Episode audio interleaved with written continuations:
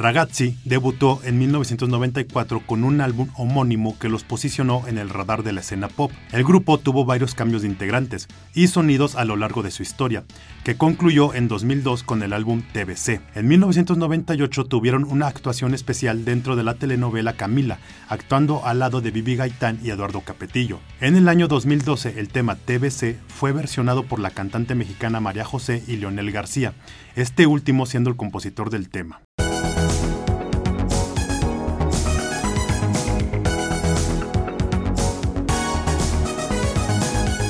Vuela, En el episodio de esta semana tendrás un regreso retro en el tiempo para recordar las boy bands mexicanas más famosas en la década de los 80s y 90s. ¿Qué onda pandilla? ¿Cómo están? Otro miércoles.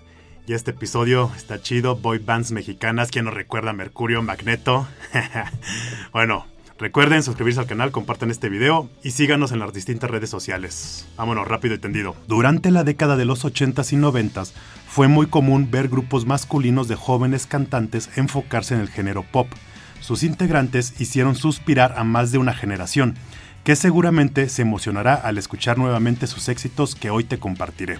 Mercurio es un grupo musical juvenil mexicano formado en 1994 en la Ciudad de México. Un poco después del lanzamiento de su álbum debut de estudio en 1996, Mercurio se convirtió en uno de los grupos de pop más populares en México. El primer hit del grupo y video musical fue Enamoradísimo.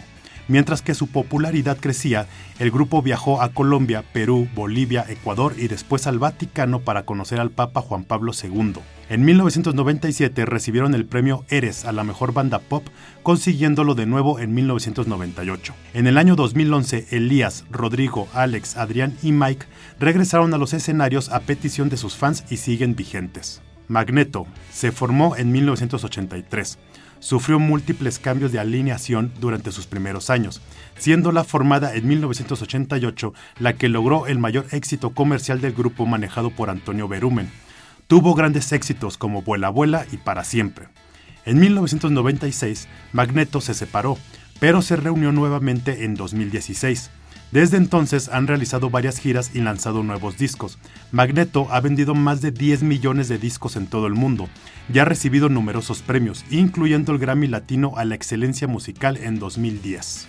Cairo fue una boy band integrada originalmente por Paul Forat, Francisco Zorrilla y Eduardo Verástegui. En el año de 1995 y con un cambio de imagen salió al mercado el disco Gaudium, del cual se desprendieron los sencillos No nos rendimos, Ponme la multa, Si te vas y Dile que la amo, con la cual se dieron a conocer por su versión remix. Para el año 1997 se anuncia el tercer disco oficial Libres y para el cual el ganador del concurso Mister México, Gabriel Soto, reemplaza a Eduardo Verástegui, quien decidió seguir en solitario en el camino de la actuación. Para finales de los 90 habían sufrido varios cambios en su alineación y las ventas de discos eran mínimas.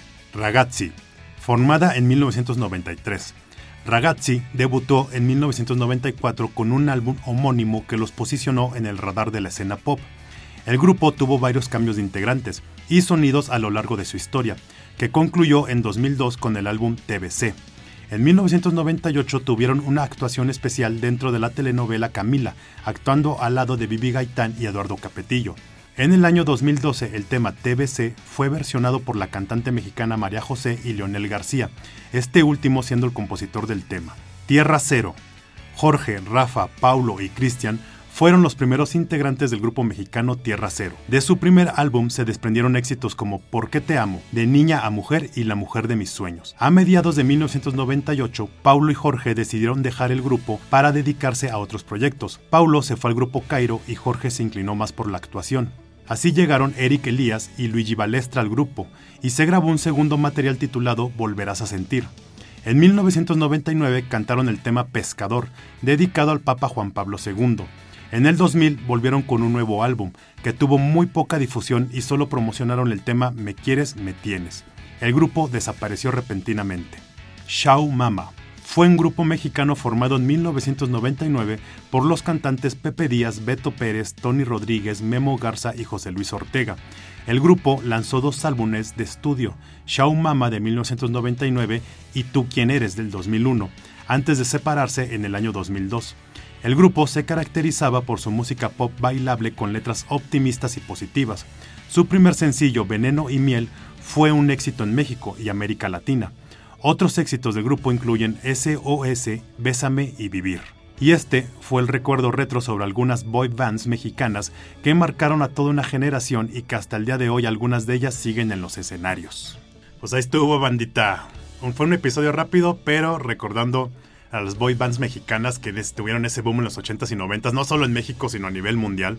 Luego vamos a hablar de Estados Unidos, de NSYNC, Backstreet Boys, New Kids on the Block, la historia de cada uno de ellos, de cómo se formaron, que es muy interesante, y pues obviamente todo, toda esta cultura de boy bands de los 80s, que más o menos fue hasta, que empezó más o menos a finales de los 70s, este, si recuerdan a los Jackson 5, donde estaba Michael Jackson, que eran toda esta banda de hermanos, este, pues fue agarrando un auge a nivel mundial, ¿no? Vamos a ir recordando ya en otro episodio bien todo este, cómo se fue formando todo esto.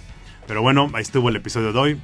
Recuerden, suscríbanse al canal, síganos en las redes sociales y nos vemos el próximo miércoles. Suscríbanse al canal, no les cuesta.